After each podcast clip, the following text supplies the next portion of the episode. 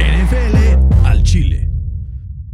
¿Qué tal amigos? ¿Cómo están? NFL al Chile, episodio número 36 ya, primer episodio del 2021.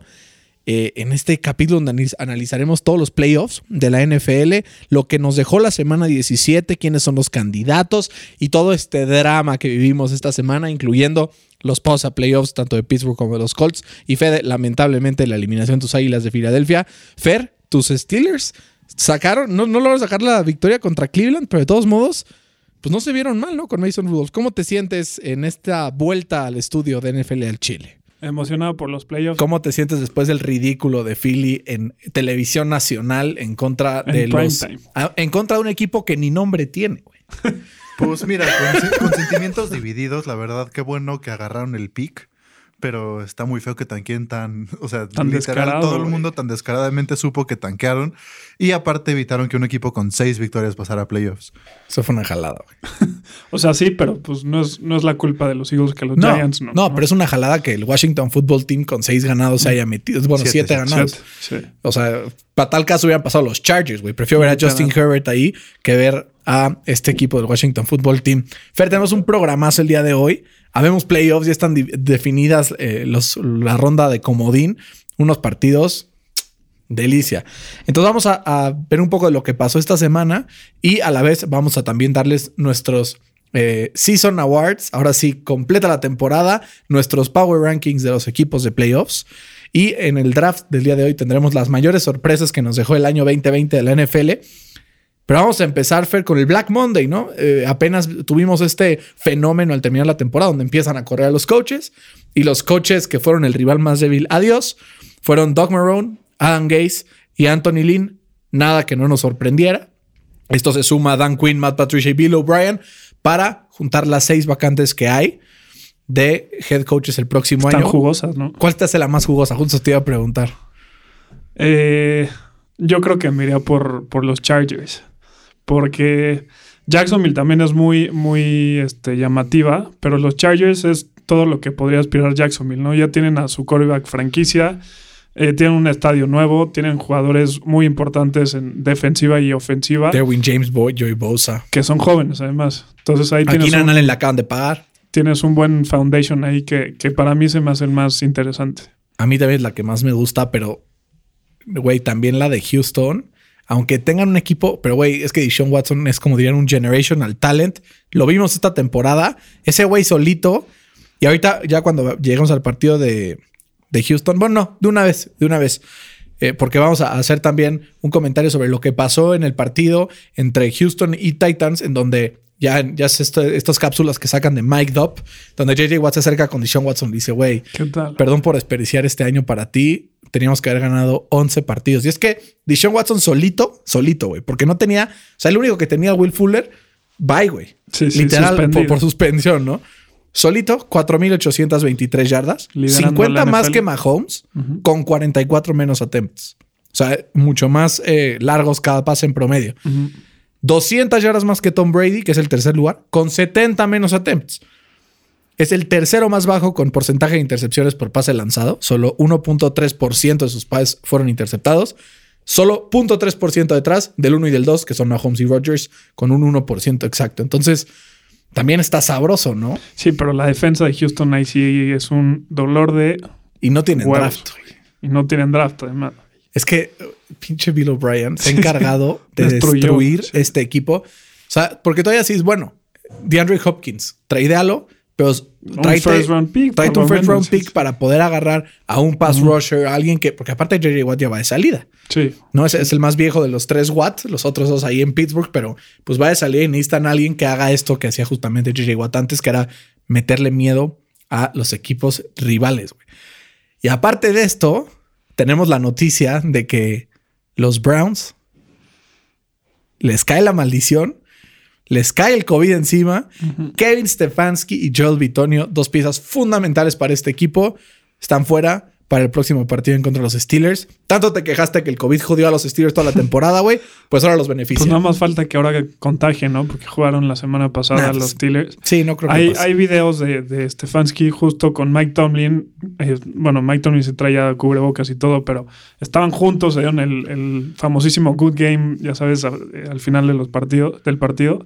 Entonces espero que no hayan contagiado a nadie, porque sí, sí. No, pero fue lo mismo justo con Stephon Gilmore y Patrick Mahomes al inicio de la temporada. ¿te que dijeron, no, no lo vaya a contagiar. Afortunadamente no pasó nada y esperemos que tampoco pase con los Steelers. Pero digo, hablando objetivamente, ¿te molestaría mucho que Tomlin esté fuera? Sí, sí, sí. Sí, así que digas, puta, qué pérdida. Sobre todo en playoffs. Sí, no, muy cañón. Bueno, Pero, quién sabe, porque estaría el, el, el Randy Fickner ahí, ¿no? peor tantito, güey. No, y, y es una pérdida muy dura para Cleveland, sobre todo Stefanski, uno de los principales candidatos a Coach of the Year.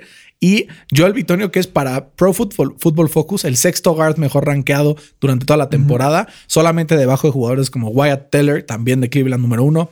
Cuento Nelson, eh, un par más, pero de eh, pass blocking es el número uno.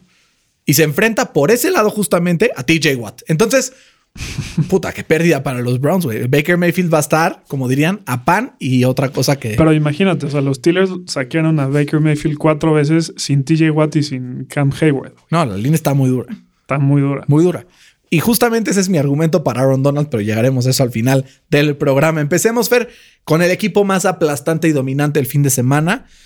Bueno, arguably hay otro por ahí que dominó bastante, pero los Bills de Buffalo. Los Bills le metieron a la defensa número uno en puntos recibidos de toda la temporada, 56 puntos, con sus suplentes la mitad del partido. ¿Decepción de Miami o buen sabor de boca de Buffalo? ¿Con qué te quedas? Yo creo que las dos. O sea, sí, Miami no tuvo ni medio chance, la verdad, ni las manos metió. Eh, como dices, le metieron 56 puntotes a la mejor defensiva en puntos permitidos en toda la temporada.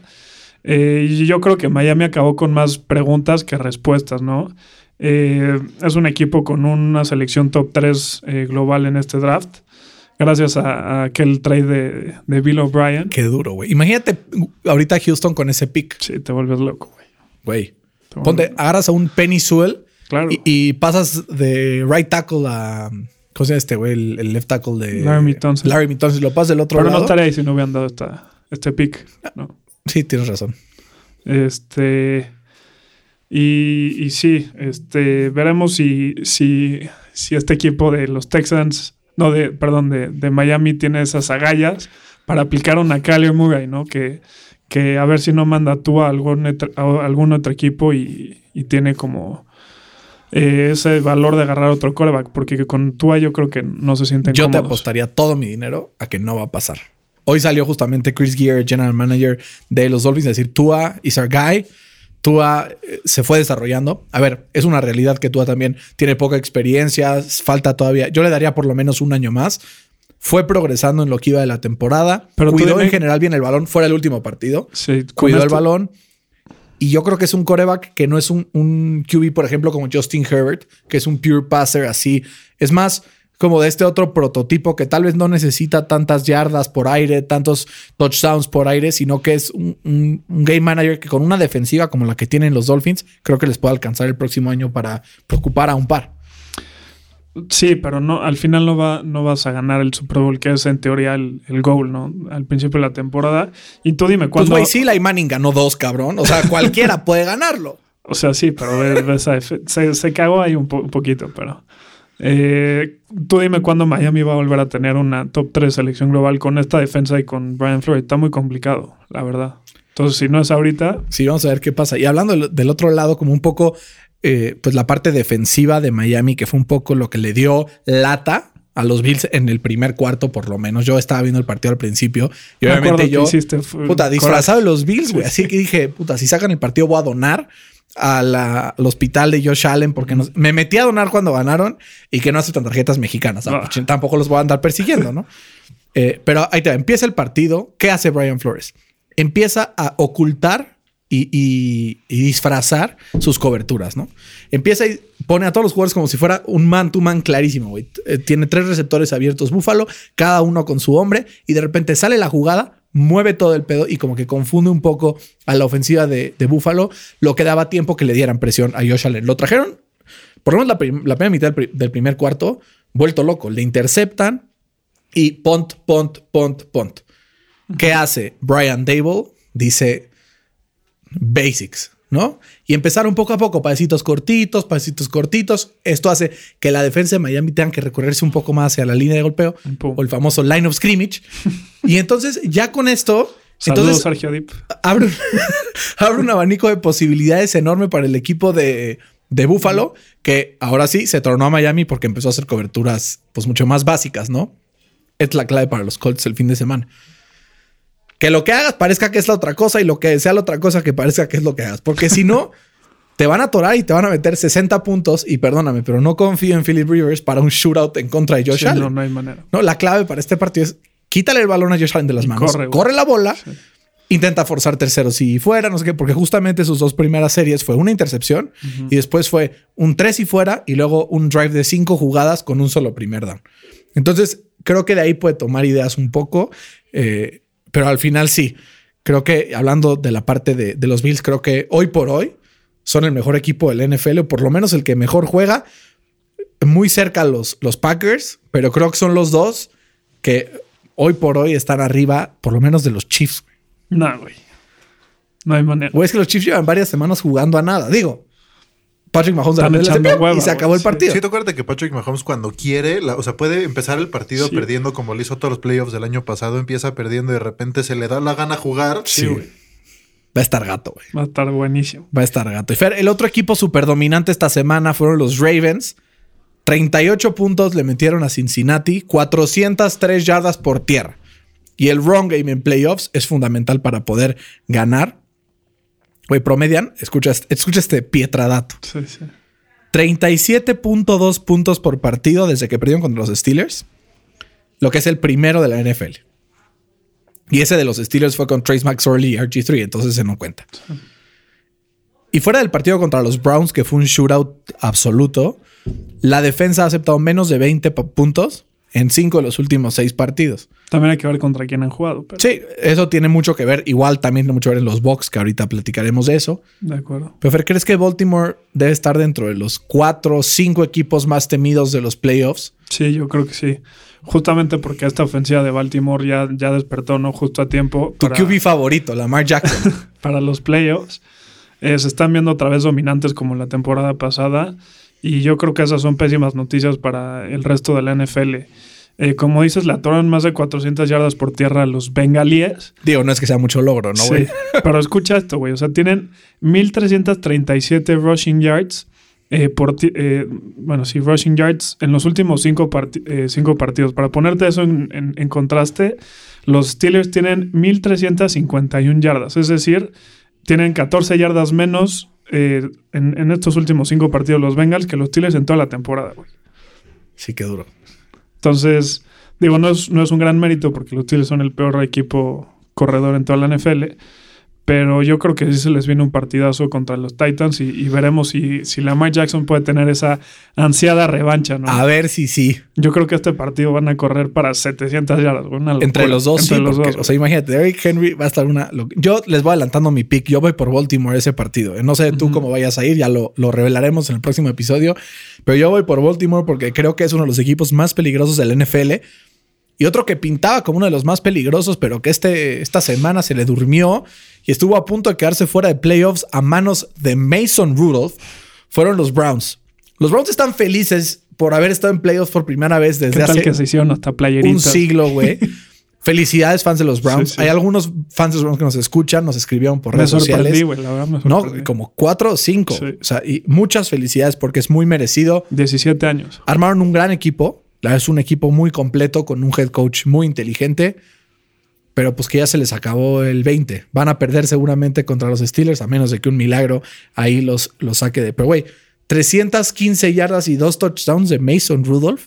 ¿A qué aspiras entonces en los playoffs si Mason Rudolph te pasa el balón de esa forma, no? Sí, a- como dices, hay que felicitarlos. Fueron 17 años sin, sin playoffs y justamente la última vez que jugaron en playoffs fue contra los Steelers, igual en- ahí en Heinz Field. Eh, pero por increíble que parezca, como dices, Mason Rudolph eh, tuvo casi el doble de yardas que, que Baker Mayfield, ¿no? Que en teoría su quarterback franquicia. Eh, los Browns apenas le pudieron ganar a este equipo de, de Pittsburgh que estaba, la verdad, lleno de suplentes. Y, y su recompensa va a ser justamente eh, jugar otra vez contra ellos, contra un equipo completo, que en teoría ya regresan Spillane y, y Filler, que es, es el, el right guard de, titular de los Steelers, y, y- y veremos ¿no? si, si les alcanza. Creo que la baja de Spillane marcó un antes y un después en lo que estaba haciendo este equipo. Creo que fue justamente el punto en el que con Devin Bush todavía pues saltó Spillane a, a llenar este hueco, pero al final creo que sí se les desmoronó un poco. La vuelta de Spillane les ayudará muchísimo. Igual al final se quedaron a dos puntos. O sea, una conversión fallida. Y si fuera eso, tal vez ahorita estaríamos hablando de que los Dolphins estarían en playoffs. Sí, y escucha esto, o sea, los, los Browns tienen marca de 2 ganados, 23 perdidos y una empatada contra Big Ben, y no le han podido ganar en, en el Heinz Field. No, y sin dos de tus mejores jugadores, bueno, uno de tus mejores jugadores y, tu head coach, entonces está bastante complicado. Hablando, Fer, también de, de un partido que al final fue una gran madriza, pero que también engaña. Es Tampa Bay que le metió 44 puntos a Atlanta. Atlanta apenas 27, pero durante casi todo el partido, como que ahí se iban. Y ya al mero final fueron dos o tres touchdowns que como que separaron al equipo de Tampa. ¿Cómo ves a este equipo de los Buccaneers de cara a su primera participación en playoffs en varios años, ahora liderados por el siempre discutido en nuestro grupo de amigos y que genera peleas siempre, ya me da flojera platicar eso, Tom Brady. Pues mira, o sea, como lo platicamos en programas pasados, eh, Tom Brady tiene marca invicta eh, contra equipos que no están en playoffs y tiene marca de 1 y 4 contra equipos que están en playoffs. Entonces se le complica muchísimo jugar justamente contra este tipo de equipos porque son los que regularmente le generan presión. Digo, pero les va contra un equipo que va 7 y 9 quedó, güey. Pero está en playoffs, güey. Sí. ¿No? Este, Y aparte y- trae a Chase Young. Exacto, era lo que iba. Que si hay algo que puede hacer bien Washington es presionar el coreback. No estoy diciendo que les va a ganar, pero puede ser que, que sea un, un- un gran partido ahí, ¿no? Yo estaba platicando hace rato con nuestro querido amigo Juan Pablo, fan más que de los Patriotas de Tom, De Tom Brady, Brady. Y me decía, es que, güey, la neta, veo este partido quedando como 17-14 favor Tampa o 45-3. Sí, o sea, acuerdo. como que son los únicos dos escenarios posibles en mi cabeza. No lo veo 28-17. No, no, no. O sea, o un tremendo así guamisa o una victoria muy, muy apretada. Güey, Tom Brady desde el bye. Y aquí es donde está la importancia del bye para Tom Brady en las últimas temporadas, en donde siempre los Pats llegaban primeros, primeros, primeros. Qué bueno que ya no. Bendito sea Dios. Ahí te va. Tom Brady de la semana 1 a la 12 en este stat de EPA per play. Y de eh, eh, hay un stat que es el composite del CPOE y del EPA per play y lo juntan. En esos dos era número 14. Del 1 a semana 12. Regresando del bye, digo, solo han sido cuatro partidos y contra equipos muy pinches, ¿no? Detroit, dos veces Atlanta y Minnesota, que son defensas bastante tranquilitas. Pero desde ahí es el número uno. Arriba de Aaron Rodgers, arriba de cualquiera que tú me estés diciendo de que esté en muy buen momento. Así es que vamos a ver si puede mantener este ritmo contra algunos rivales, eh, pues, de más potencia. Y lo que vemos en, en Tampa es como un Seattle a la menos uno, güey. Seattle empezó la temporada siendo la mejor ofensiva y la peor defensiva. Y ahorita Seattle es la mejor defensiva y la peor este, ofensiva. Con Tampa pasa al revés, ¿no? Creo que Tampa empezó el año con una defensa espectacular que todo el mundo lo temía y ha ido cayendo poco a poco. Cada vez le completan más pases, cada vez avanzan más yardas, cada vez le hacen más puntos y es la ofensiva la que ha tenido que salir al, al quite con un Antonio Brown que ya aprendió, güey. ¿Viste, ¿Viste que Tom Brady le dio como tres shovel passes así para, para que llegara a su bonus? ¿Qué tal? Eso, eso habla de que tienen ahí una conexión importante y, y, y si este güey prende, la verdad, aguados, porque digo, dicen ahí que, que Mike Evans sí, pa- sí va a poder jugar, pero, Pero aunque no juegue, güey. Antonio Brown, es una locura, güey. una locura. No, y aparte eso que hicieron de, o sea, completar los bonos de los jugadores, al final le sube la moral al equipo Claro. y van a llegar prendidísimos a playoffs. No, güey. Entonces, cual- aguas. O sea, imagínate eso. Eso es un free agent magnet. O sea, en este offseason, güey, Claro, güey. Tom Brady levanta la mano y dice, hey, vente. Y tú sabes que ese güey se va a asegurar de que tú cubras tus bonos. Entonces, como, como LeBron en los Lakers, güey. ¿no? Güey. Vénganse para acá. LeBron es el mejor jugador de la historia, champs. pero no están listos para esta conversación. Y, y hay que felicitar igual a Mike Evans, que se convirtió en el primer joven en la historia eh, de la NFL en llegar eh, a las mil yardas en siete temporadas consecutivas. güey. Una locura, Mike Una Evans, locura. Y eso que se Súper infravalorado, ¿no? Súper, güey. Porque siempre dices, ¿quiénes son los mejores receptores de la NFL? Y piensas, güey, en DeAndre Hopkins, en Davante Adams, en Julio Jones, en Tyreek Hill, pero no te cruza por la mente Mike Evans. Es No. muy parecido a mí. Entre Mike Evans, Keenan Allen también se me hace súper Sí, underrated, pero son estos receptores que cumplen con creces sus contratos y que son dominantes en su posición. No quiero hablar mucho de este partido porque al final no tuvo casi implicaciones, pero Dallas pierde con los Giants. Al final, eh, en un partido en donde lo que vimos, así, eh, si algo aprendimos de este partido, es que los Giants van a tener que sacar una vaya pasta para Leonard Williams, que es free agent esta temporada. Tuvo un partidazo, tres sacks, pero no dejó a Andy Dalton libre en todo el partido. ¿Cuánto le irán a pagar a este güey? Pues Aaron Donald Money, ¿no? Pues por lo menos de Forrest Buckner Money. Pues sí. ¿no? Que justamente el año pasado de Forrest Buckner llegó a un acuerdo con los Colts por 20 millones de dólares por temporada. O sea, es Sí, está cabrón. Pero también quedó claro que, que McCarthy como que no, no, no le da, ¿no? Para ser el head coach de una franquicia tan grande como, como son los, los vaqueros de Dallas. Eh, ¿viste, ¿Viste al final del partido que literal no challengeó una jugada que el güey estaba viendo en la pantalla más grande de todos los estadios de la NFL? y era clarísima, güey. Era clarísima, el güey la estaba viendo y dijo, no, güey, ¿para qué, güey? ¿No? A echar hueva. Y podía entrar todavía a playoffs. Exacto, exacto. Entonces, esa jugada le costó tres puntos porque la el siguiente drive llegaron eh, casi al, creo, creo que casi a la 10, que eso era un chip shot para, para ganar el partido, ¿no? Entonces, McCarthy yo creo que sí, no, no le da para estar en esta franquicia. Y, y también, ah, o sea, mucho mérito a Aaron Rodgers porque se lo echó a la espalda y ganó un Super ¿Qué Bowl con él, güey. Sí. O sea, y está- al principio decían que era él, pero en él. güey. Aaron Rodgers es un crack, mi querido Aaron. Y justamente hablando de Aaron, 35 puntos a una defensiva de Chicago que estaba on fire y una ofensiva de Chicago que estaba haciendo puntos a lo güey, a diferencia del inicio de la temporada, solo 16, güey. Aaron Rodgers, cuatro touchdowns una vez más. Y también rescatar el hecho de que Davante Adams, si no aparece, o si no es como el main o el featured, el MBS tiene un cohete en la cola y corre las rutas profundas como pocos en la NFL. Como me, me da un poco el chispazo a Martavis Bryant, ¿te acuerdas? Del estilo. De lo- de solo que con menos drogas. Con menos drogas, sí. menos pedos. Pero sí, güey, Aaron Rodgers, mis respetos. Y el equipo de los Packers, sobre todo, creo que es un equipo, güey, completísimo. Completísimo. O sea, y justamente descansando una semana más, todos al 100, tiene uno de los mejores cornerbacks de toda la NFL. Empieza a ver los stats de Jerry Alexander durante toda la temporada. Anuló a Allen Robinson, a Calvin Ridley, a DK. O sea, tú empiezas a ver y dices, güey, Sí. O sea, es uno de los mejores cornerbacks de la NFL. Y si le sumas a Aaron Jones, a Aaron Rodgers, a Davante Adams, creo que es un equipo que está listo para contender por el título de NFL. ¿no? Sí, creo que Aaron Rodgers aseguró su, su MVP con este partido. Eh, no sé si viste ese stat que está impresionante, que el güey lanzó 48 pases para touchdowns y solo esa ofensiva ponteó, creo que eran 48. 42. El mismo, ah, 46, algo así, pero menos punts. Menos, menos que, que- menos punts que, que touchdowns. Entonces, eh, Rodgers está en un nivel eh, increíble y, y además Davante Adams también yo creo que no se quedó muy atrás. Eh, atrapando 18, touch- eh, 18 touchdowns y se convirtió en el quinto jugador en toda la historia de la NFL en atrapar esa cantidad de, eh, de pases para touchdown. Este equipo de los Packers seguramente es el favorito para, para llevarse la conferencia nacional y es uno de los principales candidatos para ganarle a los Chiefs en un posible Super Bowl. Fer, si yo al inicio de la temporada te hubiera dicho, y pasando ya a otro partido, que uno de los partidos que nos iban a tener pegados a la pantalla viendo quién se iba a meter a playoffs iba a ser un duelo entre Chris Streveler y John ¿Qué tal, Walford. güey? No me la compras. Digo, al final Kyler Murray se fajó ahí, medio Sí. regresó, pero no hizo nada.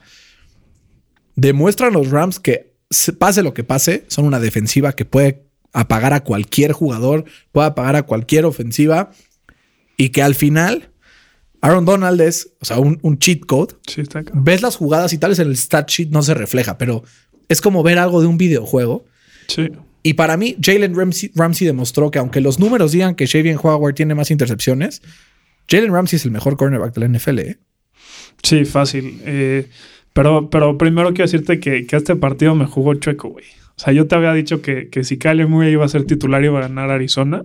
Pero, güey, lanzó un pase y, y- y salió lesionado, ¿no? Y luego regresó en la segunda mitad y, y ya casi no, no, no fue factor.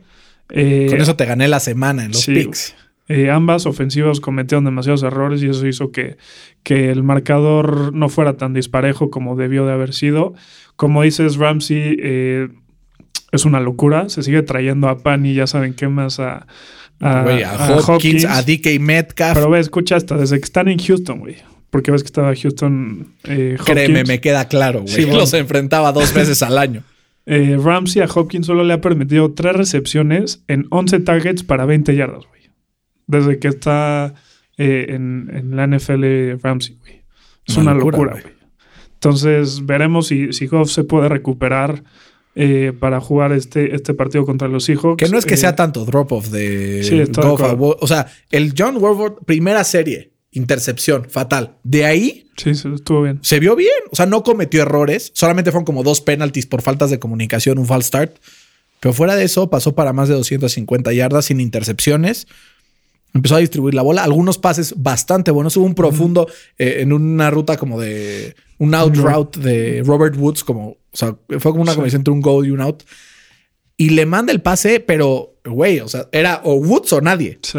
Entonces, pues yo creo que los Rams, sobre todo como está jugando la ofensiva de Seattle, y con esta noticia que tenemos que Jamal Adams está cuestionable para el partido en contra de los Rams, incluso hasta el John Wolford le puede sacar las papas a los Rams. No, no sé. Se no sé antoja si estoy- complicado, ¿no? Como dirán por ahí. Se antoja, pero también, así que diga Seahawks, puta, que bien está jugando tampoco.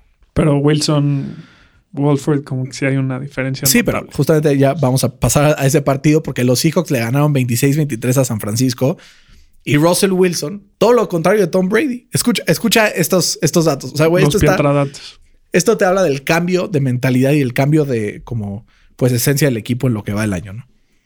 Russell Wilson, de la semana 1 a la 8, fue el quarterback número 1 en EPA per play. De la 9 a la 17 fue el 18, güey. Del 1 al 18. Y, y en, ese mismo, en ese mismo periodo de tiempo, la defensa pasó de ser la número 27 a la número 4. O sea, los últimos partidos ha sido la cuarta mejor defensa en EPA per play de toda la NFL. Entonces es una transición completa del equipo y vamos a ver si le alcanza para ganar unos Rams que tienen una identidad similar en cómo han estado jugando los últimos partidos, ¿no? Que ya se enfrentaron además dos veces este año. Sería la tercera vez que se enfrentan y que al final, pues los Rams ahí incomodan bastante al equipo de, de Seattle, ¿no? Sí, porque sabemos que, que justamente eh, en la primera mitad DK Metcalf estaba teniendo una temporada increíble, ¿no? Y, y eso iba de la mano con... ¿Qué tal cómo le fue con. Jalen Ramsey, güey? A eso iba a llegar, que, que se va a enfrentar otra vez a, a Ramsey, que, que igual lo trae de hijo, güey. Entonces yo creo que ese va a ser el, el matchup ahí a, a seguir.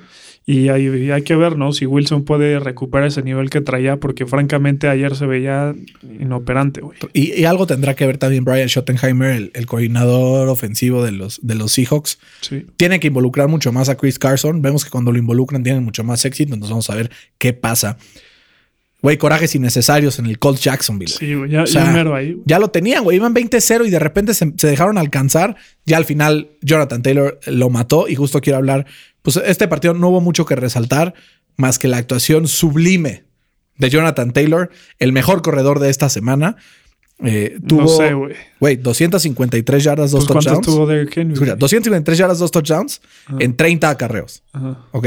Henry tuvo 3 yardas menos, con 4 carries más y además tuvo dos fumbles. Estaba preocupado por llegar a las 2000 yardas. Y güey, o sea, Las justamente consiguió, ya hay que cambiar de. Ya, los Colts ganaron bien, súper, entraron en los playoffs. Pero güey, Tennessee, cabrón. Dos cosas. Uno, Derrick Henry es una bestia, llega a las 2000 yardas, eh, 2000 Club, qué bueno, Hall of Fame asegurado, bienvenido al club. Pero güey, preocupante Sí, la, la defensa, de defensa, Tennessee, güey. O sea, sí, Deshaun Watson es una reata y lo que sea. Pero si él solito te haces 457 yardas totales y de no ser por la absoluta cagada de la secundaria de Houston, porque son malísimos, no sé qué estaban pensando en ¿Qué ese, en ese bombazo a AJ Brown. Yo cuando metieron el gol de campo ya estaba, güey, de que no, vamos a ganar la división. De no ser por eso, Sí. se iban a tiempo extra y quién sabe qué hubiera pasado, güey. Entonces, los Titans, con esa defensiva en contra de Baltimore, güey, les van a meter 50. Pues quién sabe, güey. Pero chance también los Texans, los Titans le meten 50 a Baltimore, ¿no sabes? Exacto, y es muy diferente Lamar que, que Deshaun, ¿no? Sí, pero son igual corebacks móviles Sí. que si no puedes llegarles a la presión y se botan, Sí. aguados, güey. Sí, está de acuerdo. Eh, y sí, Henry, eh, por tercera vez consecutiva, le atora más de 200 yardas a los Texans, güey. Es una locura ese güey. Una, una locura. Eh, se convirtió en el cuarto running back desde el 2000 en correr, desde el 2000 para correr para 2000 o más yardas. Eh, pero sí hay que, hay que destacar que no fue todo Henry. Yo creo que AJ Brown eh, también necesita ir los, los, ref- los reflectores porque se puso el ataque aéreo en sus hombros. Y ¿no? mi Ryan Tannehill, güey, que está jugando Sí. muy bien. Sí, pero Brown eh, recibió 10 pases para 151 yardas y un touchdown.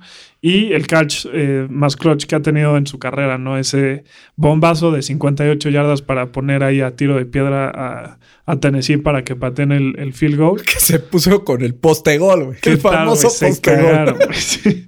Este, y sí, justamente yo creo que es un equipo que tendría un potencial enorme en playoffs si tuviera una, una defensa mediocre, güey. ¿no? Pero la verdad es bastante malita, güey. Entonces, eh, a ver si eso no le cuesta eh, est- estos playoffs. Y vamos a ver en esta búsqueda también de head coach, eso tendrá mucho que ver. Vamos a ver este duelo entre Baltimore y Tennessee porque va a estar delicioso. Buenísimo. Delicioso. Fer Washington le gana a Filadelfia en un partido donde Filadelfia no quiso ganar. Descaradamente tanking meten a Nate Southfield. Güey, y se mete Washington a playoffs con un Alex Smith que lanzó para dos touchdowns, pero también dos intercepciones. Y salió medio tocado otra vez. Y güey, que contra. O sea, yo creo que Taylor Henke es la opción para los playoffs. Porque, güey, Sí, contra ese pass rush de Tampa, vas a tener que hacer algo en ofensiva porque si no vas a perder el partido. Estaba diciendo Rivera que no, que no descarta como este package de, de dos corebacks, ¿no? Eh, pero yo quiero hablar de, de Filadelfia, güey. O sea, estoy neta enojado, güey. O sea, tú, tú eres Doug Peterson. ¿Cómo te puedes meter al locker room, güey, y decirle a tus jugadores como, güey, es, hice esta decisión porque quería ganar, güey? ¿Cómo tienen los pantalones de verlos a los ojos y Sí, decir, lo que, lo que emputa no es, no es el tanking. Lo que emputa es la mentira, La mentira, descarada de voy a hacer lo máximo por ganar. claro, güey? Güey, di, vamos a hacer lo que sea mejor para la franquicia. Te la creo, güey. Claro. No pasa nada, güey. Sí. Se vale tanquear. La gente lo hace. Solo que no descarado en Sunday Night Football diciendo que va a hacer todo por ganar. No, Y los Giants no tienen derecho a quejarse. ¿eh? Que Exacto. se caen la boca porque quedaron 6-10. Era lo que quería, era, o sea, justamente a eso quería llegar, pero igual, si yo soy el, el dueño de Philly, güey, o sea, yo literal me, me bajo al locker room y, y como mamá, ya sabes, con el dedito le haces vente para acá, cabrón, te, te me largas, güey. O sea, Yo estoy seguro que se va a ir, güey. yo no creo. Porque destruyó el locker room. Escuchas Sí. las declaraciones que han Sí, salido entre que- ayer y jugador- hoy. ningún Sí. jugador lo quiere, güey. Justo eso por llegar. el que era su, jugador, su quarterback franquicia Carson Wentz. Que, que yo creo que hay una conspiración entre estos dos güeyes para justamente bajar del 9 al 6 y posiblemente draftear ahí un, un coreback. güey. Puta, quién sabe, güey. No creo que te caiga un coreback en el 6. Pues no sé, güey. De ahí puedes tradear para abajo. Es más fácil. Sí, sí puede ¿No? ser eso. No, y aparte Eh, les puedes mandar a Hertz. Exacto. Sí. Entonces, igual, Wentz. Eh, también a lo que quería llegar es que este partido, como dices, no tiene nada que ver con que los Giants no pasaron. Eh, tuvieron 17 partidos y ahora resulta que en la última semana, ¿no? O sea, eran la ofensiva número 31, güey. Su quarterback tiene problemas de, de retención de bola. Es como cuando vas al Office. Max a las 12 de la noche para Exacto. imprimir un trabajo. Exacto. ¿Por qué no lo hiciste antes? Estás ahí jodido. Este, y, y- y también hay que decir que Washington es una gran historia, lo de Alex Smith, que pudo regresar, y también lo de Ron Rivera, que, que tuvo cáncer, ¿no? Entonces, Justo eh, los invito a muy leer merecido. una publicidad. va, eh, entren a theathletic.com si no tienen la suscripción. Hagan el, el- el free trial de una semana y léanse el artículo que hay sobre Ron Rivera. Vale la pena todos y cada uno de los centavos que van a pagar por ese artículo. Es una joya. Te cuenta la historia de que, a ver, desde afuera vimos a Ron Rivera siempre en el sideline, siempre bien. Pero fueron meses muy difíciles para Ron Rivera y su familia. Te cuenta ahí que había días enteros que no comía, güey. O sea, muy duro.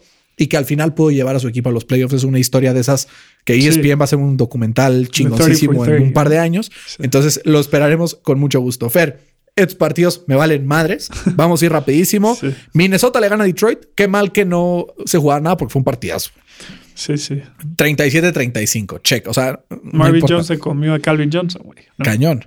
Cañón, literal. Y aparte, los dos corebacks creo que demuestran que son underrated. Sí. Aunque jugaron Eh, contra defensivas bastante malas. Prefiero Stafford, la verdad. yo también prefiero Stafford. Pero Cousins tuvo un muy buen año dentro de todo. Y Justin Jefferson que rompe el récord Sí. de Randy Moss para, para esa franquicia de, de los Vikings. Y en general. Y en general, super, superando a Aquan Boldin. que, bueno, luego ya sabes que luego los rookies Sí. entran, entran bien y de repente se van a la fregada. Los Pats le ganan a los Jets, no se jugaban nada. Apareció Cam Newton al final, pero pues ya para qué. Los Raiders le ganan a Denver 32-31. No te miento, güey. Acaba el partido de los Colts, acaba el partido de los, Tit- de los Titans. Me pongo a hacer la imagen esta de los resultados para nuestras redes sociales y de repente veo Broncos, así en, en, en el resultado Broncos. Ah, caray, todavía no se acaba, güey. Y no tenía ni idea que estaba pasando el partido y la verdad no pudo haberme importado menos. Sí, bueno. Nadie se jugaba nada ahí. Y para cerrar tenemos el de los Chargers que destruyeron a Kansas City sin Patrick Mahomes y sin un par más de jugadores. nadie. Y Nueva Orleans que destruye a Carolina, también un este, Teddy Bridgewater pal perro con mil intercepciones Que lo sentaron, güey. y que al final metieron a PJ Walker. Que Entonces, los dos tuvieron cinco, cinco intercepciones entre los dos, güey. eso fue esta semana 17, fue una locura, güey. Sí. La disfruté, estuvo Sí, sabrosa. Y nos deja la mesa servida para los duelos de playoffs que tendremos este fin de semana. Los Colts visitarán al equipo de los Bills en un partido que va a estar bastante, bastante sabroso. El equipo de Pittsburgh recibe a los Browns y Titans contra Baltimore. Eso del lado de la americana, del lado de la nacional tendremos el partido entre los Bears y los Saints, que creo que es el más disparejo de toda la serie. Tenemos Washington contra los Bucks, que también bastante disparejón. Y Rams Seahawks, que los dos puede ser que estén sin uno de sus jugadores más importantes. Mejores los juegos de la AFC, ¿no? Puta, güey. O sea, la AFC es Sí. el Madrid y la NFC es el Es el Levante. Güey. No, no, tranquilo, es el Levante, güey. O sea, fuera, o sea, perdón, pero Sí, sí. fu- fuera de los Packers, Sí. o sea, nadie me asusta así. Eh, sí. Sí. Pero la verdad, la AFC trae la mano, como dirían por ahí. Incluso los equipos que se quedaron fuera, o sea, sus reconstrucciones van por buen camino. De- O sea, los, los Jacks van a tener a Doc, a- ya no van a tener a Doc Martin el próximo año y van a tener a Trevor Lawrence. Este, los Chargers ya tienen a su coreback franquicia y tienen un gran roster. Los Jets, a ver qué hacen. Los Jets a ver qué hacen. Las Vegas está un par de piezas de armar un equipo bastante competitivo. Mismo caso con los Broncos. Cincinnati, a ver qué. Cincinnati, qué con- hacen. o sea, güey, toda la AFC va a estar gata el año que entra. Entonces vamos a ver justo qué va a pasar. Fer, Power Rankings Time. Vamos a ver cómo están estos 14 equipos de cara a la postemporada.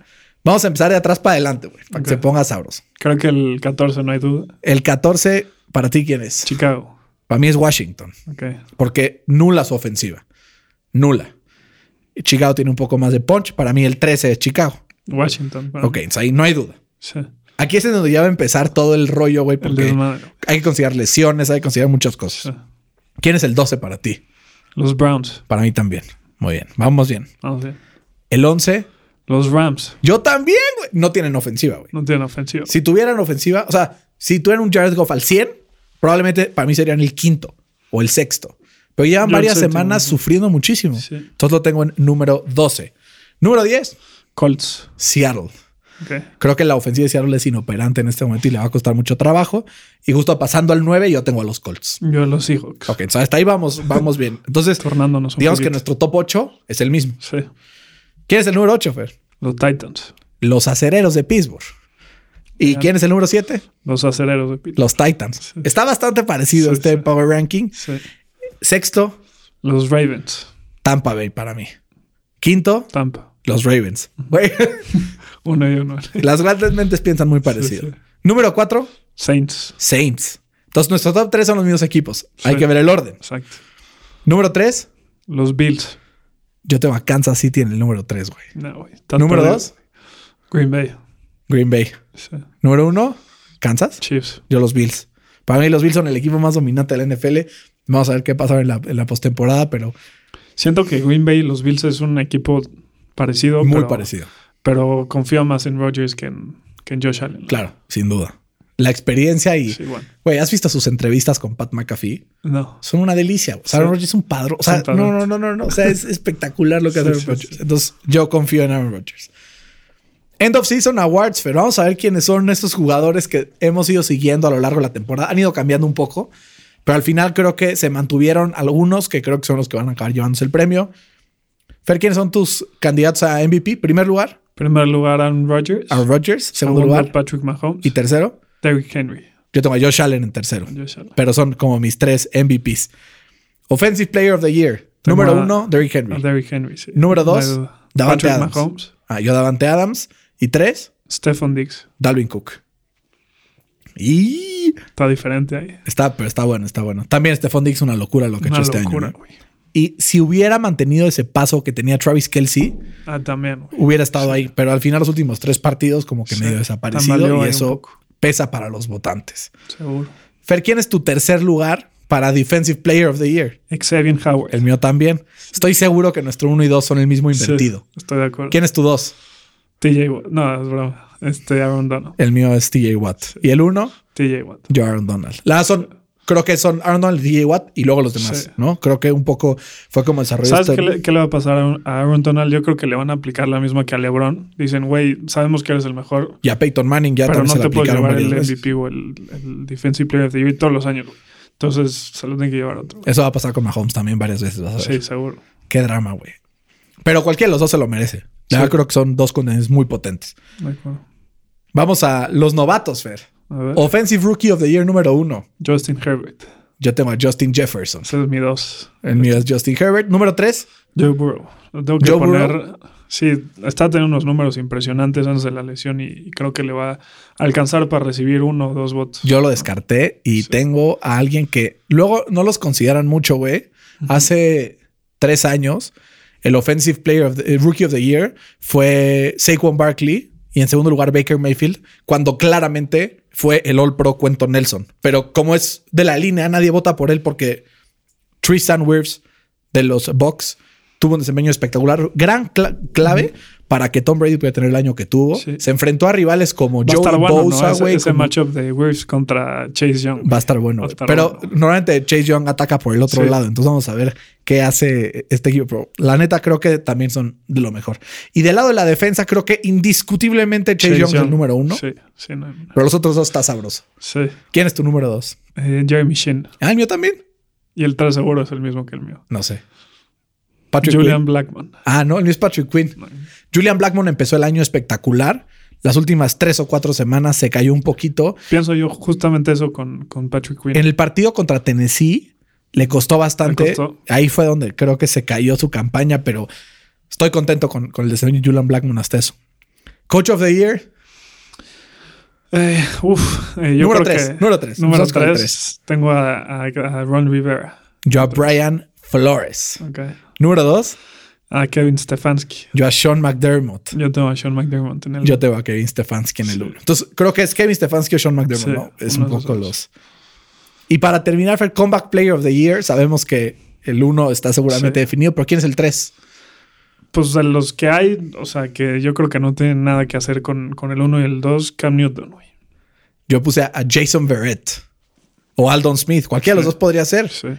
Número dos, Big Ben. Big Ben. Sí. Y número uno, Sí, Alex Smith. una historia for the ages esta de Alex ¿Viste, Smith. ¿Viste a la esposa que, que usó como su, su braid, ¿cómo se dice? Su. Sí, como una. Es como una. férula, una- sí. pero- sí, pero como de metal. Exacto. Su pierna robótica, por así decirlo. Convirtió eso en, su, en un Vince Lombardi y la verdad hasta la lloré ahí. Fue espectacular. Espectacular. Alex Smith, un ejemplo. Pero Vamos a terminar este programa con un draft bastante sabroso. Las sorpresas que nos dio esta temporada de la NFL.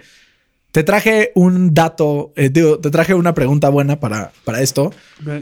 Eh, y la pregunta dice así. Xavier Howard es líder del NFL en intercepciones con 10. ¿Qué jugador está en segundo lugar en ese listado? Mm. Qué difícil. Estoy intentando decir a alguno de los Colts, güey. No, no es de los Colts. Te, te voy No a ir los adelantando eso. Eh, ah, el de los Pats, JC Jackson. ¡Correcto! Sí. Bien. Sí. Hasta que le atinas Sí, una. hasta que uno le tiene. Empieza, Fer. ¿Cuál fue la mayor sorpresa de esta temporada? Yo creo que el, el MVP form de, de Josh Allen, güey. Como que en- yo, si, si me hubieras dicho al principio de la temporada que Josh Allen iba a recibir un voto al MVP primero que Russell Wilson, no te la creía, güey. Entonces, esa es mi, mi sorpresa de la temporada. Yo lo tenía en número dos. A mí lo que más me sorprendió de, de la temporada. Hijo, y me van a tirar mierda por esto, güey. Es el gran nivel de Tom Brady para cerrar el año, güey. Al principio de la temporada dije, güey, está acabado este cabrón. Y hacía pases malos. O sea, se veía acabado, güey. Y de repente, güey, no sé qué le picó. Algo tuvo que ver con que eran defensivas pinches, pero lo estoy viendo como Hace 10 años no lo veía, güey. Y tiene como 50 años el cabrón. Entonces esa fue una gran sorpresa para mí esta temporada. Eh, para mí la segunda es que Pittsburgh haya empezado el año 11-0. Eh, sí me esperaba que tuvieran un repunte, pero yo creo que nadie se esperó que, que empezaran 11-0. Eh, y más con, con Big Ben regresando de, de, esta lesión Tommy John, que le llaman en el béisbol, que es muy complicado regresar. Entonces, esa fue una gran sorpresa. Mi segunda fe es el nivel que vimos de Justin Herbert. Porque nadie daba un peso por él, güey. Y dijeron, ni va a jugar esta temporada. Y de repente, tácale. Entonces, Justin Herbert, eh, un gran nivel esta temporada. Y esa fue sorpresa, mi pick número 4. Y la última es que Adam Gaze haya, haya durado toda la temporada. Güey, qué pedo, ¿no? Desde la semana 5 ya lo estábamos corriendo sí, tú y yo, güey. Sí, increíble, güey. Una locura, güey. Y yo, la última, creo que James Robinson, güey. Sí. ¿Qué pedo? O sea, un güey undrafted que llegó, reventó la liga. A la Philip Lindsay, ¿no? Y al final, si no se hubiera sentado esta última semana por lesión, hubiera sido el tercero con más yardas por tierra de toda la NFL. Gracias a que se sienta justo Jonathan Taylor lo brinca, pero Jonathan Taylor se perdió un partido también a mitad de temporada, entonces se igualan los cartones. Eh, pero sí es sorpresota. Fe a ti que te sorprendió esta temporada, güey. La NFC East. Puta, qué güey. O sea, porque al principio de la temporada se esperaba que el, el, o sea, Filadelfia contra Dallas estuvieran dando sí, la madre que Washington esté en playoffs ahí, güey. No, pero esperaba que Filadelfia y Dallas estuvieran dando la madre las últimas semanas con buenos récords Sí, para ver quién pasaba y quién pasaba de wildcard. Y al final, pues. O sorpresa, vimos lo sexto y décimo pick del Sí, draft, sí, güey. sí. Qué drama, güey. Pero bueno, es- esto es la NFL. Y así es como. Eso es lo que lo hace padre, ¿no? Justo para ya, ahora que se acabe la temporada, vamos a revisitar nuestros picks de inicio de temporada para ver en qué la regamos y en qué no. Pero en general creo que pasó un poco lo que se esperaba, salvo dos o tres sorpresas muy marcadas.